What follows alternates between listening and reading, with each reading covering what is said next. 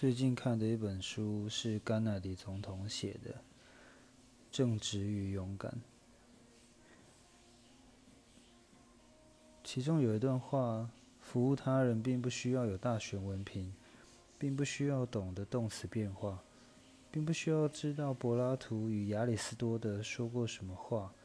并不需要熟知爱因斯坦的相对论。